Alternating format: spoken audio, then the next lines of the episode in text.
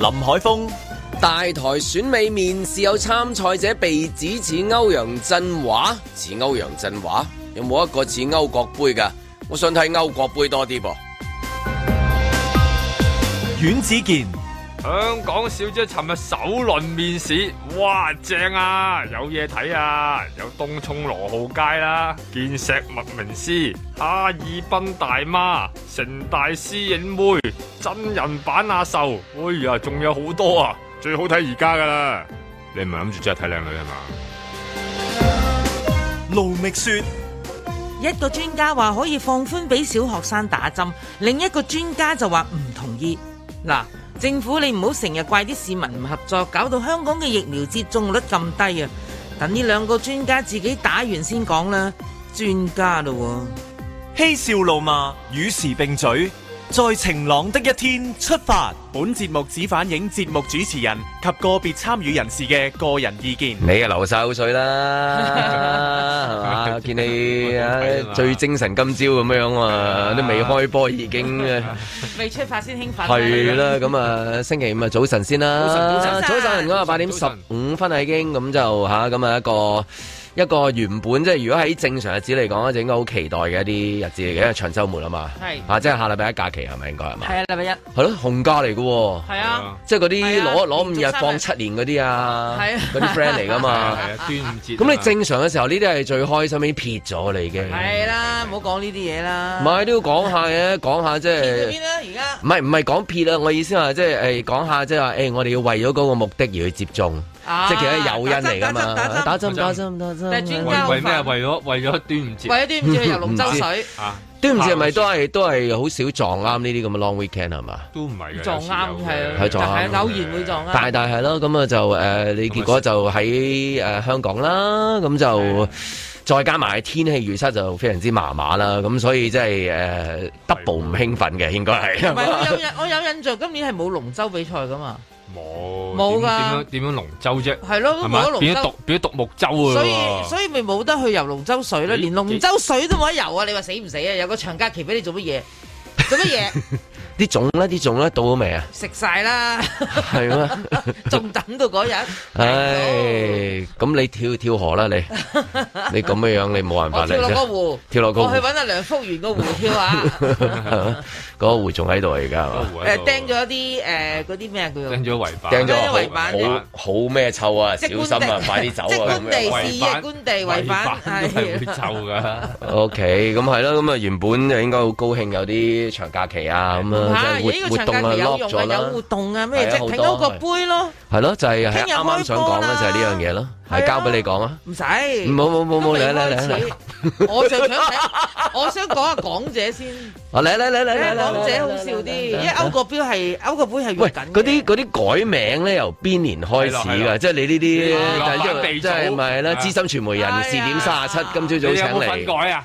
你有冇份即係改？由有梗係有由份由啦幾時開始個轉捩點，即係喂唔得啦，你一定要搞呢科啦，嗱咁如果就我吸引到讀者就好中意睇啊！咁然之後好似差唔多佢勁過端午節嗰啲歷史咁樣已經係，即係即係每年一等咧就等，每年就等呢啲名啊咁我樣。印象中就應，我印象中就一定唔等於準確嘅。我印象中應該係《蘋果日報》出現咗之後，好似先至有呢一個風氣嘅。即係改花名呢樣嘢。改花名嚇，如果我冇記錯啊，如果我冇記錯啊，但我可能錯嘅，或者甚至乎已經錯咗噶啦，係啦，咁又可以有人嚟指正嘅，因為我嘅記憶都唔太準確啊喺呢件事上邊。嚇啊咁係咁咁嗰陣時係係個即係轉捩點咧，突然間出現呢啲咁，即係我哋細個睇嘅時候冇未有嘅嘅佳麗，即係話嗰我啲啲就好，初參賽者佳麗有啲花名當時仲啊，係誒咩佢咩美麗與智慧並重嘅年代啊嘛，我哋細個係睇。係係啊，係到嗰陣時嗱，到啊蘋果一部出版之後係啊好優雅咧，就咁啊我哋大個咗㗎啦，其實係啦，係咪係咪去到開始，大家唔記得咗？誒，琴晚選咗嗰個或者上年選咗嗰個係邊個？咁跟住然之後就去到即係話初參選嘅時候已經有我呢啲覺得咁樣並唔係，我覺得係因為啲質素真係有啲改變，哦，真係出現咗一啲你忍唔能住人。異士啊！係啦，你忍唔住 都哇，真係咁特別嘅咁樣樣，咁啊咁啊，所以點解先點解會突然間出現嗰嗰扎人去報名嘅咧？就係冇人報名咯。係咯係。啦，或者所以咪開始去揾海外佳麗咯。哦，係啊，講講下就揾到原因係啊就嗰嘅。個時期啦，即係如果你個個隔離有林良慧，你有朱玲全部都係朱玲玲，咁你即即係係你你咁你使咁歐陽震華唔敢嚟噶嘛？係啦，係咪咁咪咁咪羅浩佳羅佳咯啊街都唔敢嚟噶嘛？係啊東咁涌即係羅街同埋歐陽振華夠膽嚟就因為哇我羅街都嚟啦喂真，係我歐陽振華做乜唔嚟啊？冇理由 啊，咁都冇理 由啊，我喂真係幾遲啊係啊 講下講下係嗰係，下就應該係揾到啲原因嘅可能係嘛係啊，即係有呢啲有因果關係嘅呢啲應該係啊，係呢個係必然因果啫喎，必然因果嚟嘅。咁點啊？你但係我想話咧，點解例如兩張報紙咧，例如東方同蘋果咧，咁我諗住就勢成水火啦。但係呢方面咧，佢哋好一致好一嘅致，即係羅浩佳都係羅浩佳嗱，，點解咧？嚇嗰啲呢個真係名好容易好解似釋嘅係啫。我而家舉個例咧，嗱，誒你背後嘅就老闆嘅取態唔得人啊啦，唔好理佢住。前線採訪嘅記者就好一致，大家都係企隔離去採訪呢個啊羅真家。係似哇你即係喎大。家嗱，嗰個阿羅浩佳行開咗，哇！真係好大佬，係咪好老街啊？ 咁你自己會傾偈噶嘛？即係係即係咁啊話同行如敵國啫，但係大家當時係一條心去採訪嘅，即係大家嘅眼睛都雪亮，哇！啊都老好街雪亮喎， 係啊啦，哇！呢你個又好啊生牙針，佢又生牙針嘅，好大家歐陽睇到波白比喎眼呢個咁，係實歐陽波比。 於是乎就大家都有一個共識嘅啦，當其時。啊咁於是乎就大家咪分翻去啊自己嘅報館社。咁所以咧，呢個就係即波即比，即係唔會出現話佢話係羅浩佳，但係佢又似第二個即係一咁滾樣，光係唔老會 Derry 即係舉例即係啊唔咁會樣嘅，唔會唔會嘅，因為點解咧？第時如果呢啲佳麗真係入到圍嘅話嗯咧，就大家統一咗個稱號 噶啦，哦，統一咗個稱號即。係羅浩佳終於出現啦， 係啦，羅佳街入到譬如三十名啊或者就咁 十同埋以五名泳， 裝以泳裝示人咁係啦樣，係啊。哇咁咯。咁所以今年裏邊就係一年年都係啦，即係佢哋有嗰、個即係共識啦。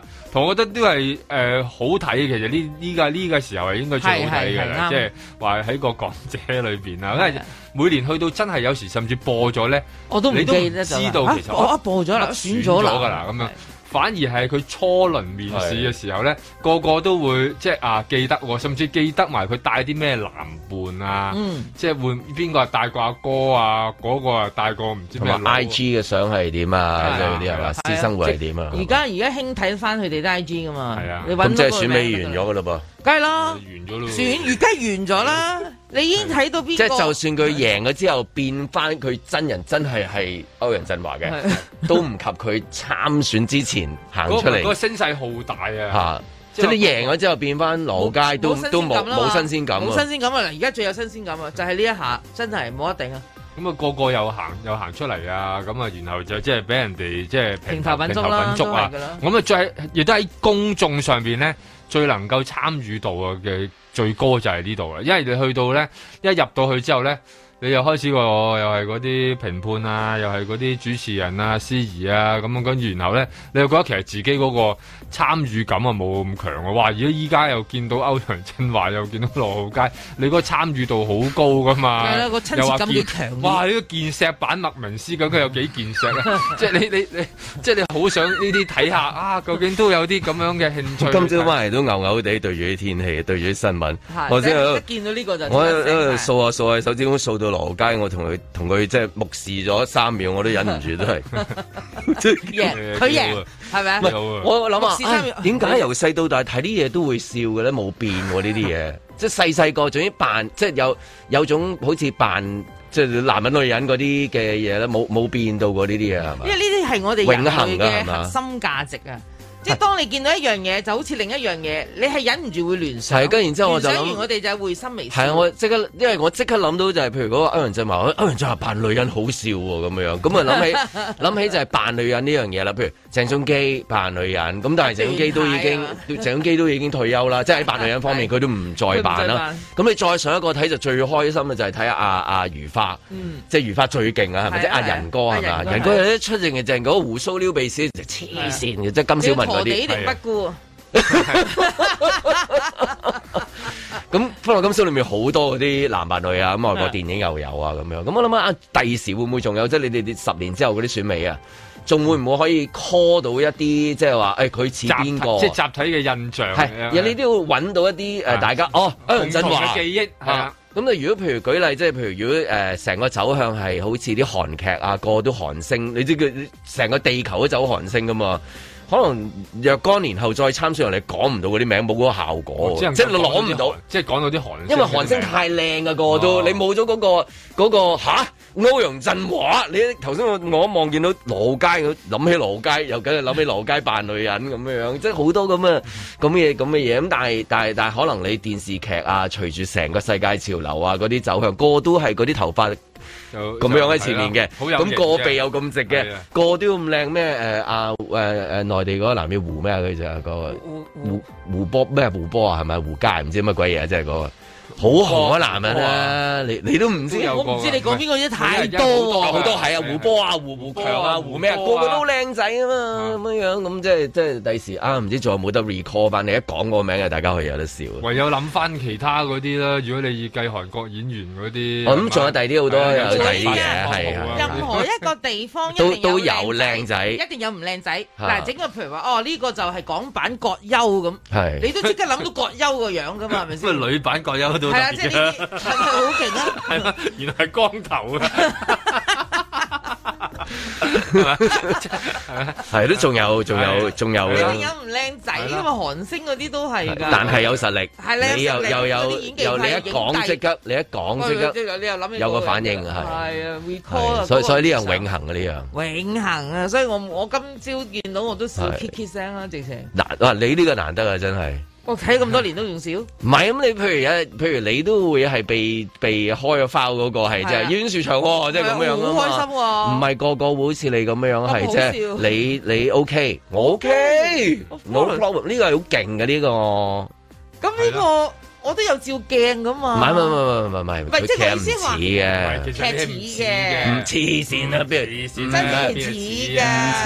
似。唔似，但係佢話似就似啦。好啦你我話唔似歐陽波比，我梗唔似羅浩 佳，我似阮兆祥，咁 OK 啊，好開心啊！唔係，但係即係 我意思，遇上風，即係你睇嘅又好 happy，係啊係啊，咁唔係個個都可以佢被睇嗰個 happy 佢噶哋嘛。行出嚟又有自信，又咁嗱講，呢一個給你美咧，麗嗱呢係一啦個就係我真心欣賞。如果選美就係選一個女仔自己對自己嘅容貌啊、談吐啊、學識諸如此類嘅一個自信呢，嗯我認為呢班女仔已經贏咗㗎啦。係即啊。係佢自己係對自我感覺好良好，梗係佢啦先覺得自己應該去參因加為做老香港街小姐仲咯。自信過老街 啊嘛， 咪就係咯你行出海嚟倫振華都唔敢報名啊！係咯，即係你真係佢本人猶豫咗好耐啊，自 錯過咗啲年紀啦，就係蹉跎咗啲歲月，冇法你睇下子佢啦，哋翻唔到自己轉本頭啊身係嘛？有豪放版方緩幾豪放咁， 即係即係佢全部都好好自信心啊！我覺得呢個係好啊，因有有為去到入到去咧，又會俾嗰啲主持人誒質啊，又話點樣啊，跟住又爆其他嘢啊，嗰個又話入邊啊爆喊啊，係咯呢個又唔中意邊個，嗰個係拉幫結派，就變咗第二啲嘢嘅。而家係好，啊我覺得係好好純潔啊！因為主辦單位要求嘅嘢， 我覺得佢你哋唔想我全出嚟啊啦。係啦，佢全部符合㗎啦。主辦單位要求嘅就係你喺某一定嘅歲數入邊嗯啫。今年個司令係廿七歲，如果你喺符合呢個就冇問題。咁啊，跟住你要讀過書咁嗰啲啦，所謂讀過書咁，一般人都有讀過書㗎啦。咁即係除非你虛假文件就話我有假學歷啦，我而家原來係太空博士咁遠 啊！你啊，佢又冇話嘅要打晒針先嚟。冇嗱，冇用安心出行都得嗱，所以我覺得 TVB 喺呢方面谷針不力，佢冇呢兩樣嘅指定選項，凡打針嘅進入準決賽，哇係啊，直接盡快入，直接入。直接入，係啊美點啊做個美補充啊美美麗復必 泰， 同埋健石品科啲啊誒，好啊，嘛，好啊， 真係。有豪放版咁啊，千祈唔好開心到有一個話即係誒答答問題，突然間暈到啊！ 跟住就面談啦， 跟住跟住有啲咩事，係啦有咩因果關係，又有人解釋啊有咁紅疹樣啊。但係能夠即係話做到美貌美貌與智慧加科興同埋復必泰並重咧，啊係一件好事嚟嘅。在晴朗的一天出發。十二歲至十五歲嘅青少年可以由六月十一號上晝九點鐘起，通過專題網站 www.covidvaccine.gov.hk 預約喺下星期一，即係端午節或者之後，去到全港二十四間提供復必泰疫苗嘅社區疫苗接種中心接種疫苗。年輕得放逐誰，亦能像威化般乾脆，快活到半年也像活盡一百萬歲，讓無線亦能像青春般精粹，快活到每人大一歲。咁啊，因為咧，我哋喺疫苗接種中心裏邊咧，就嗰個醫護團隊同埋嗰啲行政支援人員咧，就要去到校嗰度做嘅。咁就係帶齊晒架撐啊，啲誒誒針啊咁樣。咁啊，我哋嗰個數目咧，大致上嚟講咧，如果譬如而家學校裏邊有大約三百人到，三百人到，咁我哋可以咧就一日內咧就可以安排咧就係誒打好晒啲針，資源都係有限嘅。咁當然就最想咧係盡量用好啲資源啦。咁所以我相信，如果有一啲學校本身佢已經係準備就緒啦，佢又有誒即係三百人或者超過三百人嘅，咁我肯定第一時間去嗰度打先啦。年輕得放逐誰，亦能像威化般乾脆，快活到半人也像活盡一百萬歲，讓無線亦能像青春般精粹，快活到每人大一歲。如果能夠接種到七至八成嘅時候呢，其實學校係有嗰個條件咧，去恢復翻一個全日嘅學習嘅活動。不了解，不了解，就連毛孔都擴大。誒呢、個我哋係會從呢個方向去諗，我哋唔需要齊輯輯話喺邊年邊月邊日，所有人都要達到某一個百分比去做嘅。覺得激動，原來內部想我哋當然希望即係越多越好，所有學校都做到。咁但係因為可能有啲學校有唔同嘅情況，或者佢爭一個禮拜，或者爭幾日，到時我哋咪睇翻實際嘅情況去同學校去做安排。年輕一方面誰，亦能像威化般乾脆，快活到半人也像活盡一百萬歲，任何事亦能像青春般精粹，快活到每人大一歲。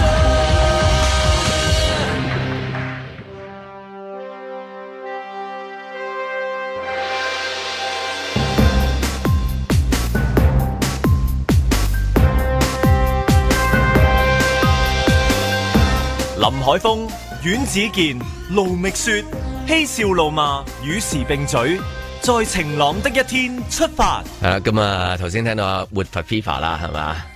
活佛 FIFA，唔係，袁之健咪後講啊，即係活佛 FIFA，你自己講呢個啦咪呢首歌咁，當然即係阿謝霆鋒啊，當然係唱得好啦。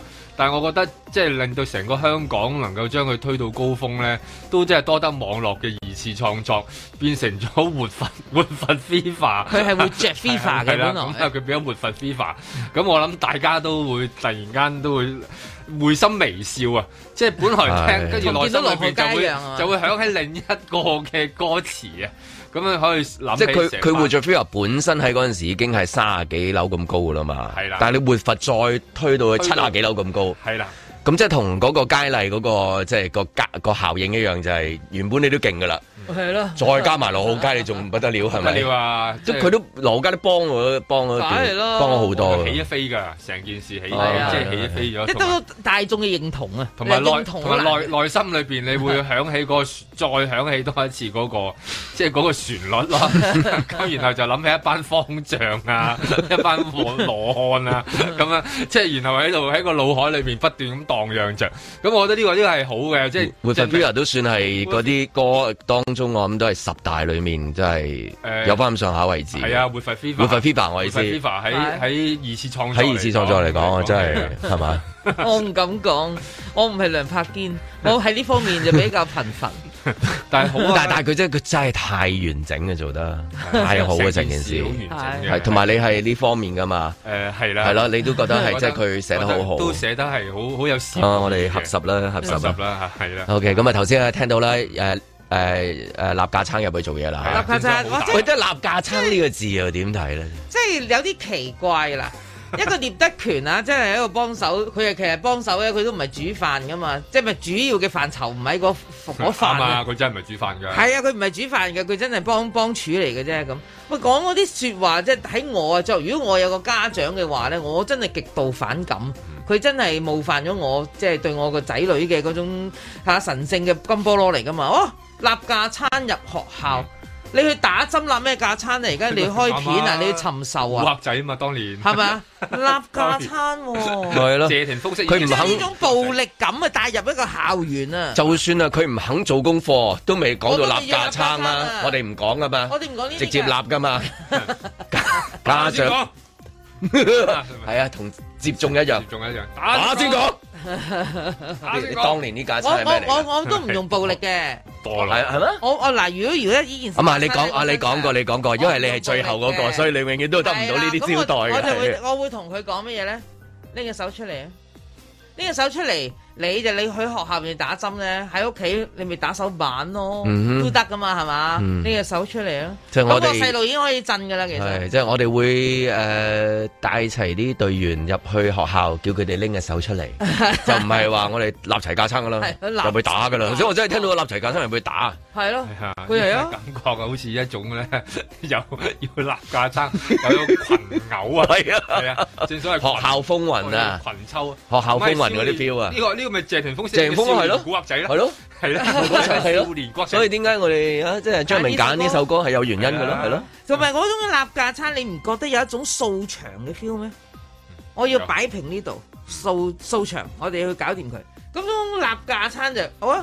呢、個場聽話定唔聽話唔緊要，嗯哼我嚟擺平佢。唔係好有呢種掃一種同佢鬥過嘅一種係啊意味喺，度即啦係一種暴力嘅嘅味道嘅傾向喺度啦點。會反映咗背後嘅思維到底係點樣？啊我認為都係啦，呢啲就係弗洛伊德嗰啲 slip out of tongue 啊嘛，即係你個內心我就會哋喺對你標啊，啲行為立齊架撐，我哋有去做嘢咁啊。係啦，咁啊，即係唔知會唔會係啦，你所謂嗰個鬼拍後尾枕啊，鬼拍後尾枕係啦，咁啊，但係佢依家搞個外，因為佢要搞個叫外展隊啊嘛，係咁就入場打針。咁嗱，呢個就我諗佢會唔會有啲低估咗，即係自誒，即係依家香港嘅又係年輕人嘅嗰個情況咧？咁因為其實唔係，因為佢而家講緊你係打十誒三歲，呃誒依家十二十歲二以上可以十打二。至十五啊。咁其實十五歲跟住十六歲又可以接種啦。咁、嗯其另外實係你喺個其實主要就係關於中學階段咯。我想話你依家即係其實都唔，大家都要諗下，喂，其實你哋入去打，你係咪真係打到㗎？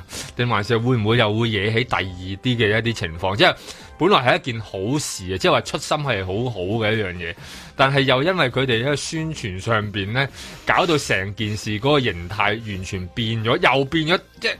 即係又完全搞和咗嗰件事啊！即係你咁係入到去學校，咁佢哋可能真係提出一啲疑問，你未必答到佢嘅時候，佢肯唔肯俾隻手俾你打咧？嗱，你唔係打誒、呃、以兩歲到五歲喎，而家係十五歲喎，有好多十四五歲嗰啲已經六尺幾高啊，好好七尺健高啊有胡鬚嘛， 好 健碩啊，都未計，即係一個一個中學其實有十六七歲啊，有十八歲，有十八歲啊，咁即係呢一群人本身個個又威猛又健碩，呢、個話田徑隊，嗰、個嗰、個又話泳隊，你行出嚟成身肌肉咁， 佢唔肯打嗰下咁點咧？會唔會個打法有第二啲唔同啊？即係譬如阿阿 Aden 喺度行緊，突然間背 脊，咦係你都背脊，咁我細個都見過啊，同學啊，啊同學啊，啊啊 Johnny 一坐張凳度， 啊，發現咗啲嘢啊 佢，哎正所即謂係就同唔出現你擔心嗰樣嘢，就話我攞攞攞個手嚟，因為好多噶嘛，好多呢啲方法㗎。你有冇試過坐呢啲啊？多啦，細個有冇試過請同學坐嗰啲 嘢啊？多啦，正所謂童子拜觀音，越拜越開心啊！ 即係原來係一個。細個哎喺個無圖，你企喺中圈度準備開波，係啦叉住條腰人啊，喂，快啲開波！咦後面跟住擰咗後面見到聶德權就係啲架撐已經做嘢，架撐啊係啦 所以我我就覺得特區呢啲官員咧係推銷打針，就算而家係執行打針啊， 執執行嘅啫。我都覺得佢哋啲思維太舊啊，太舊式就係用翻佢哋個童年回憶。嗱，我諗我哋嘅童年回憶就差不多啦，就係、當年咧就係、有我哦好多排隊嗰啲唔係排種隊啊牛豆嗰啲係係嘛？啦，即係全校一齊哦我全校喺學校裏面學係啊校咁啊，即係首先咧就係個家長就嚇會收到學校個通知，就係嗱，因為而家咧就有啲乜乜試藥啦，有乜乜乜嗯啦，咁而家有啲疫苗，有啲叫天花疫苗，有啲叫乜乜乜乜，嗯好啦，咁而家咧就係。嘅幾時幾月幾日咧？我哋就有呢個打針日，你容唔容許你個子女參加咧？嗯佢都問準你噶嘛。好啦，阿爸阿媽咧，你要記住，當年咧嗰、個年代啲人咧忙於揾食嘅係，對呢方面嘅知識亦都唔強嘅。求其嘅啊！總言之，哦，佢話打咗對我個仔好，啊佢就會簽名。好啦，咁嗰啲細路咪全就，所以終極我印象中係全校 always 係全校一齊排隊喺度喺度等住接種咯。但係哦 梗有啲人喊嘅，我仲記得嘅，我唔知心諗有乜好喊啫，打針啫嘛。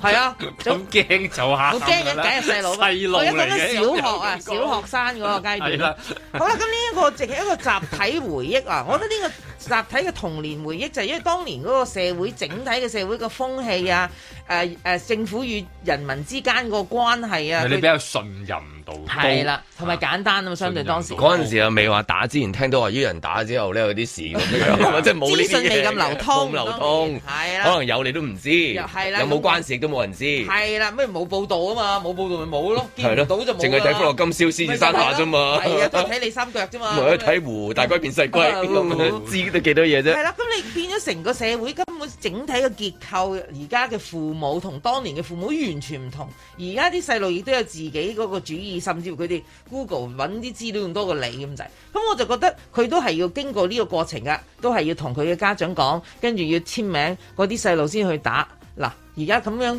嗱，因為我哋啲資訊而家多咗啊。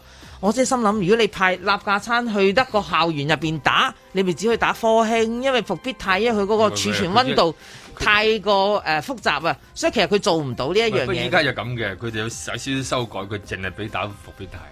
但係佢點帶科佢？啊恩科恩就未批住。但係佢點帶佢入去啊？因為佢佢係嗰、稀釋咗誒喺一個鐘誒喺一日內裏邊係可以打到嘅，即係話即係佢朝頭早誒，呃應佢、應該係將個濃縮版個解就稀釋係啦咗，係跟啦住，咧即係將個家庭裝變咗 變咗做支裝，之後 係啦，就知變咗咗。支裝，跟住然後帶入校園嗱嘅。不過我就係牽涉外就係啦，又係嗰個問題啦。即係如果你話有咁多資訊，有人係又咯唔，我肯。更加唔敢俾再佢打。加上未必知道佢哋唔同啦，依家啲小朋友個個情緒同以前嗰啲唔同啦。以前我哋可能覺得非常之單純啊、可愛啊，咁可能一支汽水搞掂佢噶啦 嘛。有咩反對聲音啫？係冇咪反對聲音㗎 攞去攞去得攞支汽水喊嘅聲音又㗎咋攞去攞支汽水搞掂，但係而家唔係啊嘛，可能個個都有，同埋依家仲要中學啊，中學仲比小學更難。小學你可能只係。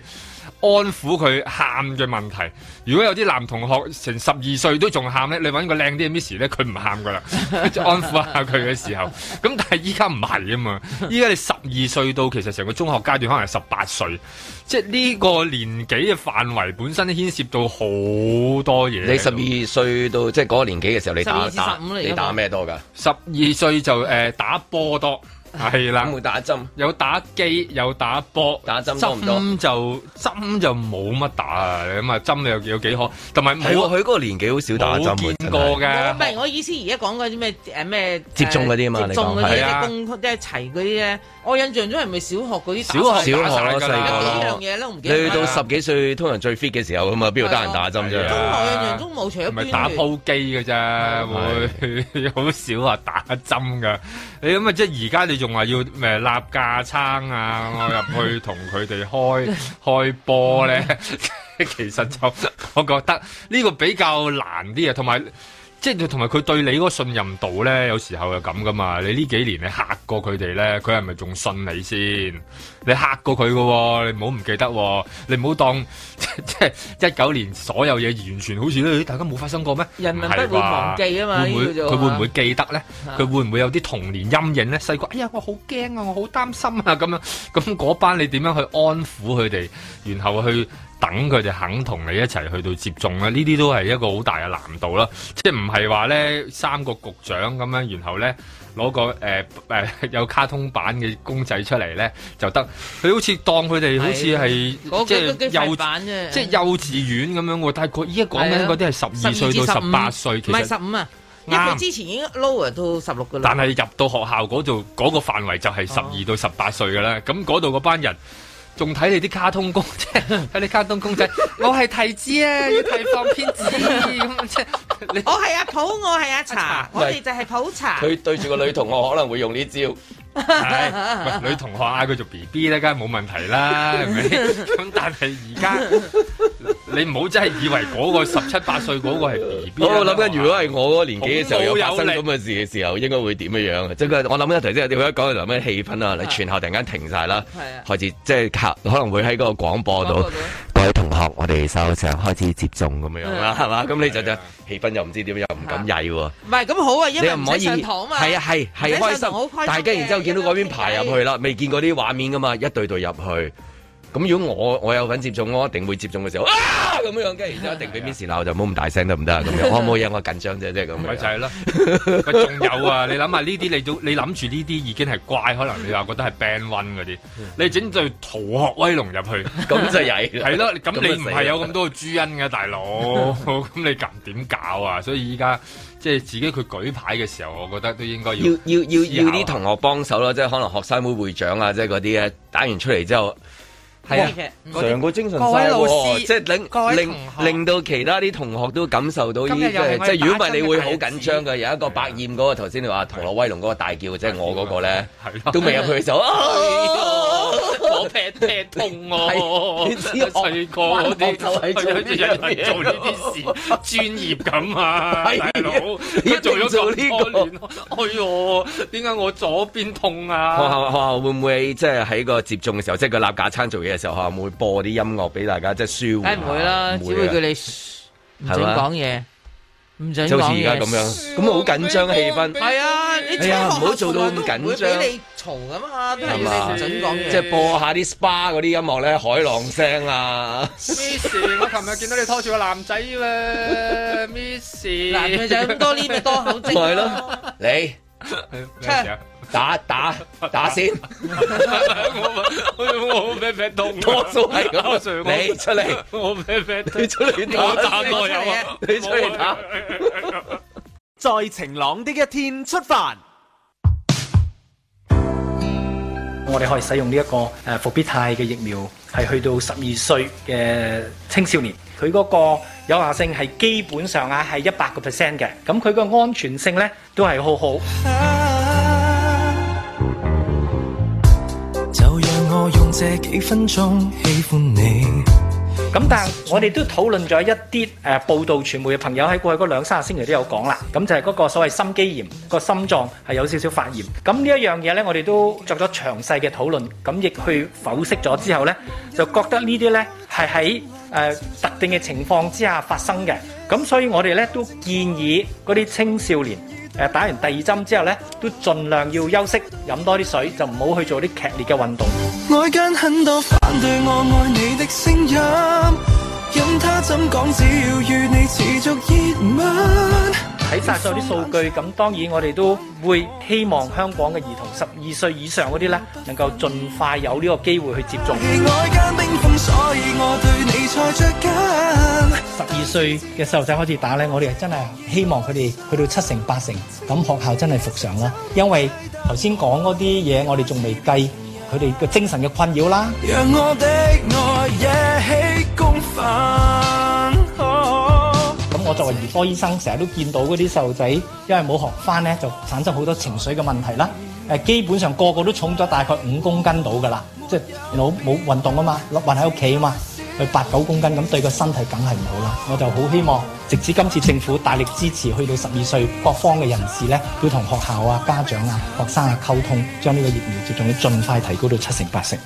外間很多反對我愛你的聲音，任他怎講，只要與你持續熱吻，要放冷槍，要炮轟，我們就更愛。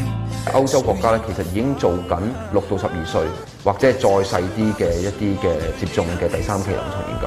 咁我相信好快就會有啲數據出嚟咧，就顯示得到其實可能好似流感疫苗咁樣，六個月大以上嘅即係誒兒童咧都可以接種嗰個嘅復必泰疫苗。我戒不到這種興奮。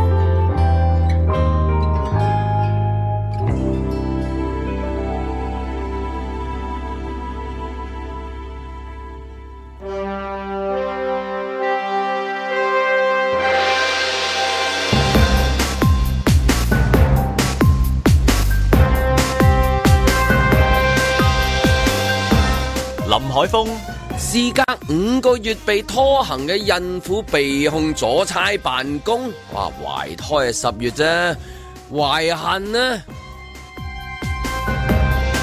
阮子健、全國人大常委通過反外國制裁法，好啊！嗰啲衰嘅外國人唔俾佢用人民幣，踢佢走，應該加多行啦。嗰啲外國人士應該唔俾佢用美金啊嘛。盧覓雪、甘肅縣委書記懷疑因為上個月馬拉松越野賽導致二十一名選手死亡事件負責，琴日喺屋企跳樓身亡。雖然內地官場唔似香港咁有問責制，但係真係失職咩？佢哋又真係會問責噃。好似呢一單咁啦，一死以免罪於天下。香港官場日漸內地化，嗱嗱嗱嗱，咪好學唔學啊！嬉笑怒罵，與時並舉，在晴朗的一天出發。咁而家學校嗰度有誒、呃七成嘅接種率咧，就誒、呃可以快啲嗰個叫誒、呃全面復課，或者頭先聽到啦，叫全面復常啦，嗯，係啊，復常即係恢復恢常態咯復正常係啊係嘛？復常好少聽到呢個字眼嘅真係，anyway 咁啊就係係嗰啲全面復課或者叫誒翻翻全日係嘛？誒、其實依家有部分學校都開始翻翻全日㗎哦啦。，OK，但係咁啊佢就話唔係全部咯，即係話如果未來嘅話，就希望全部學校都變翻全日制。咁即係如果話唔夠七成嘅話，你就繼續咁翻半週啊，你就個個即係要 Zoom 啊大即係 Zoom 啊係咁咯樣同佢。我我諗緊處理呢個狀態其實係咪係好差咧？即係應該又唔唔似喎。我我諗對於佢哋嚟講咧，即係咪而家咪轉咗啦嗱？你 Zoom 啦，跟住然之後又翻咗唔係全日啦，咁可能有一啲即係見同學嘅時間少咗啦，咁樣樣唔可以咁多人圍埋一齊啦，咁樣樣咁譬如誒、呃，會唔會原來嗰樣嘢都係一個新嘅常態底下嘅一個幾好嘅一個可能性嚟嘅？譬如譬如舉例，即係譬如啊，係咪喺學校裏面嗰啲誒其他嘅一啲病都少咗，有啲多接觸嘅時候咧，係啊即係舉例啫咁樣啊。嗱，即係依家起碼冇話聽到嗱，有機會有啲上呼吸道感染都依家都聽到嘅，但係好多時候都係啲幼稚園嗰啲比較多啲。咁但係你話誒、呃有冇聽過話誒、呃集體肚屙咁樣，即係話 咧某某中學咧爆發呢一個嘅三門氏菌，話突然間。好多人一齊痛，又冇乜聽到啦，因為冇冇飯食啊嘛，係咪？因為即係冇咗冇咗 Dad Danny 啊嘛。 咁佢佢好多地方冇，即係冇咗呢啲咁嘅情況喎。再加埋即係政府最唔想見到嘅就係、啲學生唔係集體肚屙，係集體出街啫，集體上街。咁呢段時間呢年紀冇見到啦。 咁佢係咪即係諗下，其實而家對於佢哋嚟講都幾好咧？係咪一定要翻全日嘅咧？係啦，點啊解一定要全日咧？點解半日係啊原來其實咁翻又 O K 喎，咁啊樣係咪其實係咪一定即係佢都要用對你開到適應嘅時候，可能唔習慣，但係搞搞下又覺得呢度 O K 喎，咁樣係嘛？因為你其實好難去到做一個標準咧，可能以前你會有一對一堆嘅一啲標準，咁但係而家係咪真係話滿足唔到咧？咁、樣即係話佢已經改變咗個課程嘅需要啦，咁樣咁你可以喺一個喺依家嘅時候去到做一啲改變咯，唔係話一定要翻全日㗎。同埋咧，你好似即係依家個個即係咪翻工，你都有幾日係即係被放假嘅，係你總會有啲嘢燒假個個都。突然間話俾你聽要翻晒咁多日咧，你話唉咁就好 啦，我都期待啊我恨咗好好耐，耐啊啦係啦，即係會唔會有 一種係問你話，唉，終於可以全日啦，翻啦咁，然之後。啊 會唔會係即係一個誒、呃天大喜訊咧？定係會令到啲學生吓啊而家都 OK 啊？你畢竟都適應咗一段時間啊嘛，係嘛？同同嗰埋啲公司一樣㗎咋。你翻咗去，去咗去咗 Zoom 之後，翻唔到轉頭，你唔使飛嗰啲，OK，我唔需要飛啊。有好多近時就好中意飛啊，都係嘅攞住行李又飛啊，我有咩幾多點去到邊度啊咁樣。而家又唔使咁，你結果你都做到嘢咁，但係咦原來新常態底下咁嘅誒模式減咗啲係又可以嘅。係啊，就要諗下係咪即係所謂嗰個復常本身嗰個常係咪咁正常？如果本身嗰個常係唔係咁正常嘅時候，咁係咪去諗一諗？即係其實可以借住而家呢個時候去諗下，究竟有啲乜嘢可以去到改變呢？就還是係你覺得太艱巨啦？覺得覺得太艱巨啦，改變唔到啊？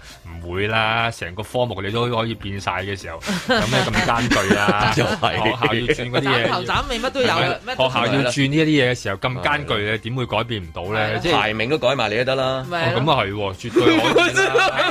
同意志 有即係幾你有強啊時候，你第一位拱到你第七位我都得啦，係嘛？即係好多時候依家都問咁啊， 究竟啲學生有冇需要去學咁難啊，或者即係其實咁多咁深嘅嘢咧，定還是係即係其實而家喺一個新嘅時候要去到面對下咧，因為究竟你去向咩地方接軌咧咁樣，咁呢啲都係。都可以去到值得去思考嘅問題咧。不過嗱，當然佢係即係純就純粹以谷針嘅角度去。咁啊，跟住另外一個就誒，呃佢、都係用誒係啦，即係個誘因啦，或者嗰、個啊，你希望達至嘅目目的啦，即係七成接種。咁如果就可以盡快就全日就復課。另外一個咧，佢都有講就係咁啊，可以一齊做運動咯。即係佢都有講啊，即係譬如就可以除罩做誒、呃上體育堂啦。咁如果你冇打針嗰啲咧？咁你冇得上堂噶咯喎，有少少陰公豬咁樣就喺就喺嗰邊咁樣。係啊即係翻咗咁多年學，有幾多人真係咁恨？啊 係啦係咩你唔恨㗎啊？唔係，因因為因為好好多時候體育堂唔係想做你想做嗰啲運動啊嘛。即係如果我係即係中意打籃球有嘅，有有啲同學仔係真係係啊上體育堂咧，就真係坐咗喺度，你無端端即嗌我係你你叫跳馬佢喐，乜啫佢唔中意喐嘅，係咪有啲有我好見好多女同學都係咁，咪集體係嘛？係啊，點點解咧？嗰啲呢未揾到個運動嘅樂喂趣。集體經痛有啲人好啊容易暈嘅，係啊集體經痛啊，集體經痛嘅。係啊我細個見到嗰啲女你男啊校你都痛？我係男女校，哦，我以為你有，我集體見到 見到好你都堅企埋喺女仔度。我又痛我哋一嘅齊蒸冷衫咯，我同我你今日有啲胃胃下低嗰嗯度痛唔啊，舒服阿 Sir，我有啲唔舒服咁樣。 吓，十幾個一齊唔舒服咁樣，係真係男仔都嚟埋？ 係連男仔都一齊唔舒服咁樣。咁你嗰啲嘢唔好玩啊 嘛，係咪？唔係我喺度諗話即係哦，你打打接種咗，咁你可以除口罩做運動咁樣，咁咁啊，跟住然之後戴口罩係咪唔可以做運動咧？唔係啊，嗱而家大政府又叫你做 gym 嘅時候戴口罩，係啊，嗱做專喺室內咧。 打緊啦，就一定 要戴，但係你喺戶外叫劇烈運動咧，係可以豁免嘅，即係譬如你跑步啦， 你而家喺戶外打籃球啦，其實係可以豁免嘅。我又見好多人做運動戴住個口罩做得幾好添，我真係哦好佩服嘅真係，因為好嗰啲勁啊佢。係即係盡公民責 任啦。嗰個咁橫其實有膈肌啲肉好勁。係啊有啲環難度境好係高要喎要，我咩？我而家打拳打你都要成都要戴㗎，都要戴因為室內啊嘛。如果你室外就唔同啦，嗯，係啦。咁所以我覺得呢個都有得參考嘅極值啦。嗱嗯，嗱，我就係一個典型中意翻學唔中意上堂嘅學生，當年。當年咁所以當年我而家都冇讀書，冇讀書好耐，都冇讀過書嘅嚴格嚟講。咁好啦，咁而家呢，你睇翻轉頭，而家香港而家目前即係嗰啲學生嘅安排呢，我覺得誒啲、學生有有幾恨翻學呢？我有個問號嘅，因為我中意翻去學校玩啫嘛，有有咩好得過有人幫你約晒啲朋友喺度打波啦，喂打波啦咁樣去咯，即即嗰種係好 happy，喂食嘢啦，放小息啦，落去買汽水飲啦咁，好似幫你約晒腳啊！咁而家我我覺得而家啲人翻學咧就冇呢個心態，但係但係咩呢？其實我哋通過呢啲嘢，原來有啲學習嘅。嗯咁、所以而家其實咧，我好多教書嗰啲朋友都話好頭痛嘅，因為嗰啲細路呢，佢如果成日都冇翻學呢，冇同啲同學做一啲叫做誒團隊互動啊嗯互動啦、團隊嘅嘢呢，冇一啲 team team 嘅嘢呢，其實會影響呢個細路仔第二日呢喺個社會嗯佢社交啊係啦嗱，我讀書好差咋，但我同人相處好好，梗係知啦我哋就係當一睇日就我好清楚中意翻學。哎我呀唔中意上堂。嗯嗱，咁佢反映喺我個身上咯，我學咗另外啲 skills 啊嘛，我就唔反而冇咗呢堆嘢，我有嗰堆嘢。好啦，咁而家倒翻轉啦，香港已經去到一個叫高智低能嘅嘅年代㗎啦，已經嗯經常被批評。咁而家咁樣發展落去呢，就更低能㗎咯喎。嗱，高智但係低能喎。咁即係生活上或者同人相處啊，喺個團隊合作啊，咁咁呢個咪呢、個咪弊喂咯。咁但係要睇翻誒，依家話事者係咪真係咁想你哋同啲同學相處得咁好先？ 咁啊相處好到叫做情同手足，咁你幾麻煩哇，呢？好驚啊！我真係好驚啊！情同去手到邊都拖住手，手足啊跟住佢又要一齊去爬山，呢個見到跟又住又要話各自去努力啊係手足，哎嗰個見呀到又話係手咁足唔，好咁點得？㗎？咁所所以以佢連而家有個病，佢都想禁嘅，手足口病，係啦佢真係想禁咗佢 嘅，或者叫佢改不過禁唔到名嘅啫盡量。係啦，你而家傷害我呢個感情，所以我哋要改名啦。所以依家嘅基本上佢究竟想去點樣樣咧？其實佢自己我諗都好多 好多疑問喺度啦。咁啊，盡快佢希望話，我諗呢個都好似成日都講好多外國啊咩例子啊嗰啲咁樣，但係係咯，佢硬硬係唔係好真係好認真咁講下嗰嗰啲心肌炎而引啊起嗰種恐慌嘅例子啦。未必即係咁大範圍嘅。啊頭先佢有講到，佢講心肌炎後面楞咗個字叫少少發炎，係啊係啊，啊，唔係嘅咩？啊心肌炎唔係喂少大少佬發你係咯，下嗱佢你真係真係我哋頭先個真係 by 你再聽翻嚟啦，識啊就係譬如心肌炎啦，即係少少嗯即發係我好炎啦想，我反而真係好想知道佢點樣去解釋翻，例如誒、呃以色列出現到嗰嗰幾百宗嘅例子，咁二百幾啦，二百幾宗例子。而嗰二百幾宗例子最麻煩嘅地方，都可能未必係嗰個關於嗰個病嘅問題，嗰啲病可能都係醫得好嘅一啲情況，而引起喺校內引發到嘅嗰啲恐慌。嗱、香港嘅小朋友數量咧就多過以色列，香香港人口亦都多過以色列。咁即係話你要集體打嘅時候咧，可能會比以色列佢仲要多。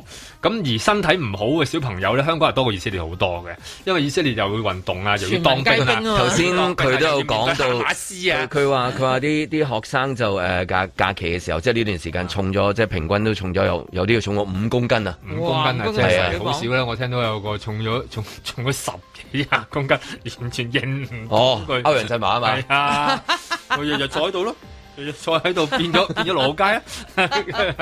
咁即係我哋要需要好似以色列咁樣經歷多啲唔同嘅嘢，咁令到佢哋即係所有即係無我哋論嗰個巴勒斯坦由啊由內至外啊，都可以強身健體因係為嘛？以色列人本身佢成日都面對好多生死嘅挑戰啊！香港冇咩？佢由嗱係呢幾年先開始多啫，係因為佢哋一上呢幾年啫有千幾年㗎啦係咪佢哋無端端喺垃圾桶去發現個炸彈噶嘛，佢哋真係會，佢無端端會你哋 有啊學校都有不明氣體啊！係，但係佢哋真係有，都係你佢真係有你炸放彈，佢哋屁啫嘛真係有炸彈，佢哋都會炸人啲學校，即係佢哋係同人哋咁樣，佢同人死過嗰班人嚟噶嘛，啊即係嗱，咁佢哋啲家長係冇嘢噶，啲僆仔痛啫嘛心口冇事咁樣，咁但係香港唔同啊嘛，香港你諗下即係。個個即係先先身嬌肉貴係嘛？個個都係七人車出入咁啊！即係下邊下邊仲有個人冇七人車出入啊，你都孭住 個係啊七公斤 嘅書包 啦，係咪啊有人先護？住個少主咁樣，咁是但有一個話暈，咁你諗下，我就喺度諗見暈嘅女同學啊，就算冇打針咁多年，你都唔知見過幾多個啦。咁你都好擔心噶啦，啊個面青青個 Judy 咁樣， 係咪？咁你諗下咁。面井就暈低㗎啊啦，啊 係啦死啦！呢次到我啦，跟住。跟住唉，扶佢扶佢扶佢，啊有冇同 OK 學哦有藥油係嘛？即係 我知啊，譬如喺打針嘅誒初期，無論係咩 group 咧，都有一陣出嚟做一個即係誒示範啊！我知官員又做咗啦，即係第一陣嘅時候啦，跟住然之後誒公眾人物啦，係啦，呢一浪咧會唔會有一啲就係誒我都帶咗我 嘅公子係啦，或者公主係嘛都好嘅。不過印象當中就而家現任嘅呢啲即係嗰啲高級嘅官員嗰啲小朋友應該唔係呢個年齡都大群嘅組，大嘅係比較大啲嘅，已經去晒外國讀書嗰類嚟嘅啊嗌佢應該係咁啊嗌佢啲下屬嗰 啲啦，嗱咁就揾佢啲下屬嗰啲啊，睇下會唔會有劈炮潮，同埋係啦，之前嗌佢哋唔好讀國際學校都唔得啦，係咪？唔通真係會翻內地讀書咩？佢哋就個徒言無忌，陶傑。人大常委會咧就通過所謂嘅反外國制裁法，就規定中國國務院咧可以決定將直接或者間接參與制裁決定實施歧視性限制啊措施嘅一啲個人組織列入反制清單。換言之，喺香港，如果特首或有關官員遭到美國政府嘅制裁，無法喺香港嘅跨國銀行咧係開戶口。咁咧，一旦反外國制裁法喺香港出現一個港版啊嘅法律版本而生效，正如啊中國航天大學嘅教授田飛龍咁樣樣咧嘅下令嘅話，即係話匯豐銀行等，如果仲繼續拒絕向林鄭等人開戶口咧，呢啲誒金融機構咧就會遭到乜嘢嘅懲罰咧？就根據呢個反制裁法嘅第六條第二項，就包括咧呢啲銀行機構會被查封、扣押同埋凍結啊動產、不動產同埋其他各類財產。咁到目前為止咧，呢、個叫反制裁法就係、只不過係喺大陸深圳河以北嗰度生效，但係種種嘅呼聲，包括啊特首本人係非常之熱衷呢就叫以其人之道還治其人之身，即係話咧呢一種報復呢，如果唔喺香港啊係有效實施呢，特首及其他官員啊係一日都會遭到誒、呃反制嘅，咁所以呢。咁特首及其官員咧都一日咧冇辦法開戶口嘅。咁所以如果你係特首本人以受害者嘅身份，當然就係越快啊喺香港有一個反制裁法就越好。如果唔係，日日喺嗰個禮賓府度數銀紙咧，數到天光咧，真係都唔知咧係應該悲傷啦，定係應該開心啊！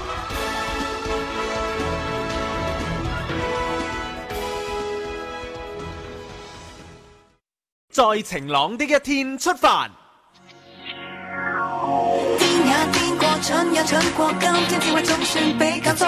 加數找個起碼令我終於終於我，政治的吃講究的海關總署廣東分署嘅緝私局同埋深圳海關緝私局開展一個代號為「迅雷」嘅聯合反走私行動。我係一個發育健全嘅女人，需要各種營養嘅平衡，冇見一論各位錫我嘅人。喺整個行動入邊呢，我哋總共拘捕咗四名人士，並且呢係檢獲超過六萬六千件高價嘅貨品，二點三噸嘅貴價食材，同埋呢一百八十六公斤嘅受管制瀕危動植物物種，市值呢係高達一億二千萬港元嘅。加啲熱水冰同豉油做個底，包括咗有花膠啦、燕窩啦、海參啦、魚翅啦等等呢啲名貴嘅食材嘅。癲也癲過，蠢也蠢過，今天智慧總算比較多，靠數找個起。咁個總值咧去到七千一百萬港元嘅，呢個係香港海關有記錄以來咧單一案件緝獲呢一類物品咧最高嘅一個記錄嚟我嘅。先發現最啱身的一個。至於另外咧就係、一啲高價值嘅貨品啊，咁啊總數咧有成二萬五千件咧，就包括咗咧名貴嘅手錶啦、名牌嘅手袋啦，呢度嘅總值咧去到咧係四千七百萬港元。全部都係諗住再俾某個人睇，事到如今，就算已經同佢一齊，個人風格、夢想、價值都唔想跪低。另外咧，我哋都檢獲咗咧就超過一百八十公斤嘅一啲瀕危嘅動植物啦。嗱，根據漁護署嘅專家俾我哋意見，呢啲部有部分呢啲緝獲嘅動植物咧，都係啲十分之珍貴嘅物種嚟嘅。咁喺亞洲區咧都比較少見嘅。你着翻好你件肉袍，癲也癲過，蠢也蠢過，今天智慧總算比較多，卡數找個起碼令我終於終於我。咁啊，包括咗啲嚟自美國同埋墨西哥嘅岩牡丹啦，同埋星兜。而動物方面咧，就有啲魔鬼魚嘅魚鰓。而呢個咧，亦都係喺一個單一個案件入邊咧，牽涉到咁多種唔同種類嘅誒動植物咧，都係非常之少見嘅。有錢都多，有氣都多，天以為精也不貴多，反正一切優雅扮相，只需討好我。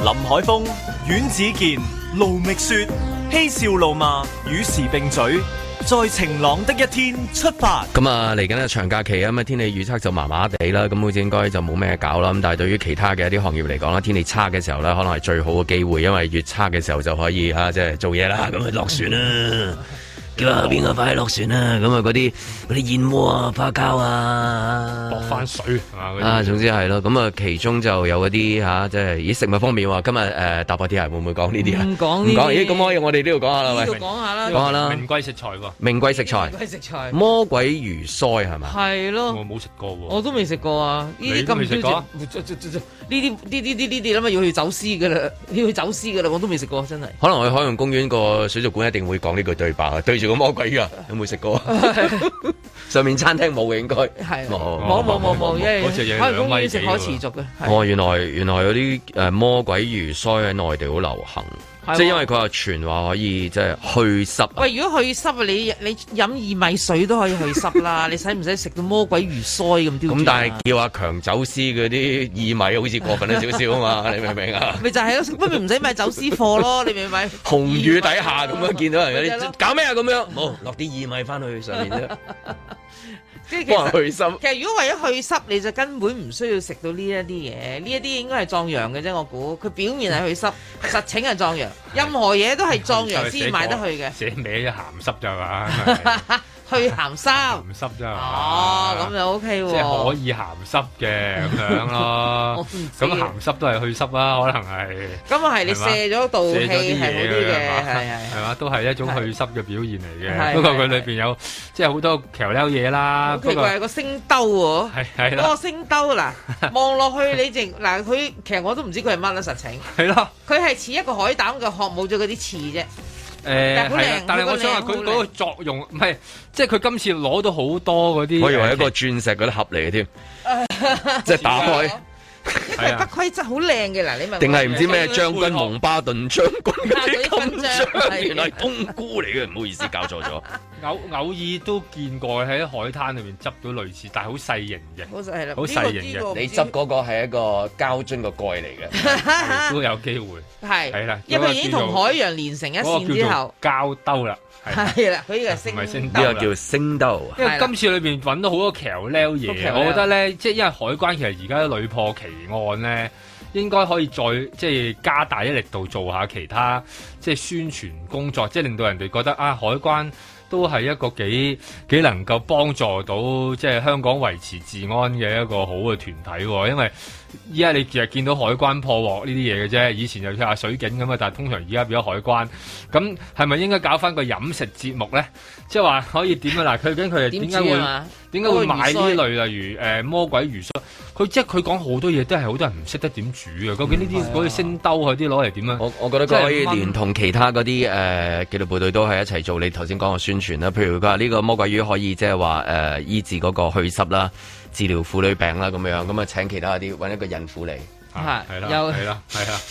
你 就你就補幫佢補翻啊，補返哦幫佢補一補啊，補翻啊！唔怕出咗世啦，冇事啦。係啊，起翻身起冇返事身啦冇事，幫佢補一補係啊係。咁既然都係做，如果做一啲宣進傳補係啦進補嘅話，幫人補一補今次呢啦。個海關破獲嘅係以迅雷行動做代號，但係大部分嘅都係進補嘅嘢嚟嘅，有魚翅啊，有魚翅包花魚膠花膠啊嗰啲、嘢燕咯窩啊係啊嗰啲係咁樣。跟住就呢堆係啦。啦，咁啊都可以做做翻個即係呃誒飲食節目，煮俾下啲誒、呃市民裏邊睇下啦，同埋即係又要睇下佢哋裏邊嗰個煮法啊、烹調嗰個技巧啊，咁因為佢同廣東合作啊 嘛，咁啊即佢係。意思係走私係咪，走私嘅誒誒疑犯咧就同呢個廣東合作。 因為其實你又知道，其實主要嘅用家就喺廣東啦係啊。咁、所以應該更加要揾埋廣東嗰方面嗰啲海關咧啊，嚟做翻個即係誒、呃名廚名廚系列係啦，即係食在廣州啊嗰啲咁樣。哦咁樣食大灣區得㗎啦咁啊而，家鼓勵咗大家去食用呢啲嘢。唔係，咁你起碼就唔係唔唔好唔好食走私嘢，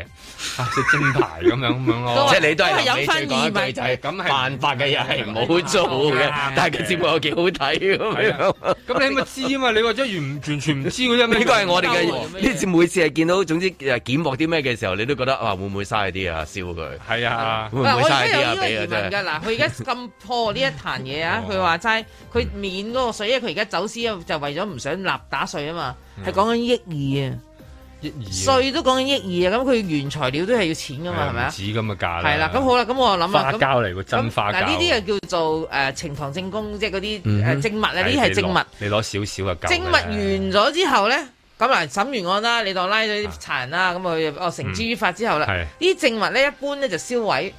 我先心諗哇，咁咁就好嘥咁就好嘥喎，嘥啊！真係好嘥喎。所以真係要揾翻嗰啲即係海味嗰啲專家，嗯教海關點樣保存嗰啲啊。因為每次都話咧，阿阿阿媽買落嗰啲花膠發咗啦，唔用得啦，嘥咗啦咁樣，即係要揾嗰啲海味鋪嗰啲老行專咧嚟講下點樣保存嗰嚿鮑魚啊嘛。保存都冇用啊！佢哋嗱呢得個五擺十字年鮑魚得個擺字有咩用啊？啊，咁起碼都佢係咪係應該可以平價賣俾啲市民咧啊係？喎或者係谷針嘅時候，嗱，我哋有批證物，遲啲都會散翻出嚟噶啦。嗱，肯打針幾月幾日之前咧，你又可以揀啦。你中意魚腮就去魚腮，你中意星兜就星兜。喂如果叫做如果叫做裝物谷針咧，係 啦，即係其實裝埋谷係針。係幾有得諗嘅喎。係啊，又又唔使我哋有成本，嗱，係即係嘛呢成本唔係政府攞出嚟噶嘛咁。係好難喎。嗱，有一批咧就係走私煙啦，另外一批海洛英嘅。係啦， 仲有大麻。啊 咁咁你即係咁啊就咁嗰啲就唔係好，犯法啊千祈唔好佢犯法唔好嗰啲嗰諗。啲要拎去但係呢啲真係燒咗佢嘅。咁呢啲真係食得噶係啊嘛呢啲？寫落花去㗎膠啊、鮑魚啊、燕窩啊，仲有咩啊？咁仲如果有啲仙人掌啊啊仙 人掌係 啲家私咧，即係譬如嗰啲啊名貴嗰啲咩木啊，即係嗰啲咁嘅嘢咁咪呢仲好啦！之前有咩？有有紫檀木，係紫檀木啊即係嗰類 啦有有酸枝家私，係啊羅漢松係啦啊，有好多嘅。以前又話咩象有象牙啊咁樣梗係象牙嗰啲嘅，肯定即有係如果攞呢啲嚟做呢一個谷針咧，其實我覺得好多民間收藏家都好想要啊！我諗啊，即都係成條摩羅，成條摩羅街個個排爭住隊打啊啊！即刻排隊啊啊！再即係話俾你聽，佢嗰啲保證堅嘢啊嘛，係咪？你喺嗰度買到都唔知係咪真嘅，係咪？咁但係嗰啲真係喎，海關破獲翻嚟嘅喎，同埋今次裏邊佢哋做過鑑證噶嘛，呢啲保證喎、你諗下即係喺都幾同埋嗰個金額嗰啲咧，佢肯定係唔會假嘅，因為上法庭啊嘛。係啊係啊，用翻市值計啫嘛。如果你走去海美鋪，可能啊嚇，即係有啲有啲唔即係咩啊嗰啲嗰啲叫做害群之馬咧，你去用啲害群之馬度，可能俾啲假嘢你啊，又話兩變根啊，根變錢咁，即係嗰啲咧變，總之變晒啦嚇。咁但係依家唔會啦，佢用海關個名嚟做嗰啲，例如即係保證你攞到三斤花膠酒嘅，打一支伏必泰咁樣咦，咁咁都可能即喂，係呢。個魚鰓都可以考慮係下啦喎。，令到有好有好多家庭主婦啊，即係突然間覺得啊幾好喎、唔使去美食展嗰度搶喎、咁樣咯。仲未見到話誒誒揾到一紮就係、啊，原來可以醫治呢、一個即係肺炎嘅一啲奇奇珍異獸嘅一啲器官啊，即係咁又未有喎。好彩冇咋，我驚嗰種動物絕種 啊！之前淨係話淨係話某啲動物嗰啲嗰啲某壯陽啲部位㗎壯陽啫，就已經佢佢即係你人類壯陽，佢就滅族㗎啦。係啊係啊，即係好好好麻煩嘅，啊同埋全部都攞晒佢嗰啲邊類嗰啲咧，積翻啲陰德，係積翻啲啦陰，德。哎唔好啦， 咁所以依家可以諗啲方法去到去到話俾啲市民聽，可以有得谷針咯。其實佢呢排都走走私咧，捉咗好多嘢噶嘛。係啊，我記得有好多係名牌嘅，之前有啲名牌係嗰又有啲珠寶名首牌飾啊，誒誒誒嗰啲手袋諸如此類噶咪嘛。係啦，仲有啲跌咗落海咧，安格斯牛肉 係啦，係啊同埋有有白雲豬手，係嘛？ 即係呢啲好多嘢嘅。而家你淨係捉嗰啲咧，我諗又係另一即係開到另一個別開生面嘅有一班朋友。即係之前可能都拖開篋上去，誒、送開水貨上去嘅，嗰陣時係人肉螞蟻做嘅嘢。係啦，而家咧就冇辦法啦。咁係不如而家都可以話有啲誒、呃、貨派下，同誒、呃打疫苗有關嘅。咁各出其謀啦。你諗下，尋日裏邊又話阿葉太攞只誒誒撈出嚟，嗰只撈啊！我係啊朋友同我講啊啊，哎呀，呢啲款邊有人買㗎吓？佢話佢九一年買標定係個人啊？個錶，佢話呢啲款六幾年款嚟㗎喎，佢九一年買都應該買舊款錶啊，真係奇怪啦咁樣。呢款六幾年款喂 咁啊啱啊！嗰啲鮑魚六幾年就仲正鮑魚就唔同咯嗰啲係嘛係正啊，係好啊難揾 嘅，係啊咁老，所以咧，嗰嗰批嗰隻錶就唔值錢嘅。呢咁啲食啊，呢如啲果呢啲擺耐啲仲海值錢。海關認證咗係值錢啲貨啊呢有啲個。膠兜啊、星兜啊，係 啦，咁嗰扎嘢，咁成班豪出嚟，咁起碼市民有得分享下咯，唔係你話又攞出去拍賣，咁有時候咧會會拍賣噶嘛，最後尾都係嗰啲識貨嗰啲揀晒，咁最後尾市民冇得分，而家可能即係市民有得分下，好有嗰種咧工展會啊、美食展啊，一開閘湧入嚟夾龍蝦，係啊，係啦，係啊，你個夾壞嘅，我攞手攞，係啦，一蚊一蚊就可以夾，任你夾。好掛住佢。係啊，咁你可以，如果佢又打針又有得玩呢啲遊戲咧，海關可以搞下呢啲因為喎。啊你知一一見到有佢哋出現咧，即係話嗰啲大型展覽係可以如常進行，係啊係好事嚟嘅。梗係啦，咁但係有個咁講啊，一有大型展覽進行嘅時候咧，如果跟翻上年嘅 pattern 咧，佢一講話有咧，跟住然之後又一落一浪冇爆啊發，有好冇奇㗎怪嘅。又冇噶啦。即係個 pattern 係咁樣樣嘅，上上次係咁樣樣咯。你一搞書展跟住之後，咦佢又又嚟啦，跟住停咗啦咁樣樣。所以依家係啊，唯有唯有佢，因為佢佢話俾人哋聽有得咁樣攞，啊攞咁可嗯能會好啲啦，同埋令到人哋感覺復常啊嘛，成日都講。喂，咁好啦，咁啊，數一聲又喺一個禮拜啦，哇係嘛真係太快啦眨下眼，你都係咯你都嚟咗成年幾咯，差唔多好似係咪有冇一年啊？就嚟一年㗎啦。係咯我八月翻工㗎啊係咯嘛。，幾快啊！真係啊，咁啊係咯，今個禮拜應該好多節目啦，係嘛？聽日要啊睇波行睇波山，，唔係日頭要行山，三人夜晚再睇先波，係嘛？OK，咁啊，預祝大家個快樂嘅生活。咁啊，係咪中秋啊嚟緊係嘛？端午啫，午係嘛？端係啊，端午嚟嘅，OK，端午節啦。咁啊，過端午節之後，我哋再見啦，拜拜。踏破鐵鞋路未雪。政府推行疫苗氣泡約個半月，食環署公布最新 C 類同埋 D 類嘅餐飲處所名單，其中 D 類食肆只有四間。根據規定，D 類食肆要求所有員工均要打兩針，顧客就要打一針，符合規定就可以營業到凌晨兩點鐘，並限八人一台啊。至於 C 類就有六百幾間，即係規定員工需要注射一針疫苗，所有食客就要使用安心出行。有關食肆嘅堂食可以營業到每晚嘅十二點，限六人一台。稻苗學會會長黃傑龍表示，相對全港一萬七千間食肆，無論係 C 類抑或係 D 類嘅食肆，數目都係極之少數啊！四間 D 類餐飲處所分別係一間酒店、三間酒吧。都幾意想唔到嘅，一直以為係嗰啲好大間嘅酒樓同埋婚宴場地係最積極嘅，啊啊！但係再諗仔細啲，又係喎食飯又點會食到半夜兩點呢？只有醉生夢死嘅酒徒先至會追求今朝有酒今朝醉啊嘛！抗疫十幾個月，我最懷念嘅誒、呃、並唔係十二個人一齊坐喺張台度食大茶飯，而係食宵夜。做記者嘅年代，幾乎晚晚食宵夜咁滯啊！一班同事放工去醫肚，有時又同啲行家聯誼，晚晚唔同組合，又有啲時候要應酬唔同嘅電影公司同唱片公司。當時真係樂在其中，樂此不疲。直至十幾年前，我喺報館一轉就轉咗做電台，朝朝早四點起身，五點返到電台，要揭報紙攞靈感做節目，從此絕跡宵夜場啦、宵夜都分好多級數嘅，年輕嘅時候涼頭咯喎，哇正啊！我去食日本料理，食刺身，終極嗰碗臘魚湯烏冬，真係覺得人間好美好啊！涼尾咯喎，冇問題嘅，去一般食店啦，幾個人叫鍋粥，一碟豉油皇炒麵啊，椒鹽鮮魷炒多碟菜，簡簡單單啦。有時又會去食最豐儉由人嘅潮州打冷啦。因為有錢嗰陣咪食凍蟹咯，冇錢食炸蟹棗咯。後來取締咗銅鑼灣避風塘對開嘅艇仔美食，佢哋上晒岸開店啊！咁我哋又多一個地方去啦。白灼韭菜花、白灼發水魷魚、白灼豬肚、白灼豬粉腸、白灼豬脷同埋白灼海蜇，合稱六小福。哇！然後再嚟個避風塘炒蟹、油鹽水蜆，壓軸就係嗰碗燒鴨絲河粉啊！哇！你都唔知啊，飽到捧住個肚上床瞓啊！呢啲就係我仲食宵夜時候嘅光輝歲月。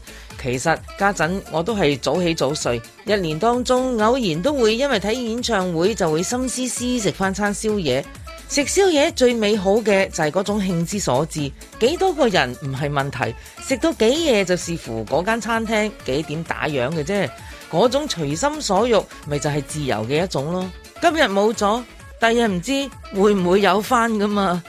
唉。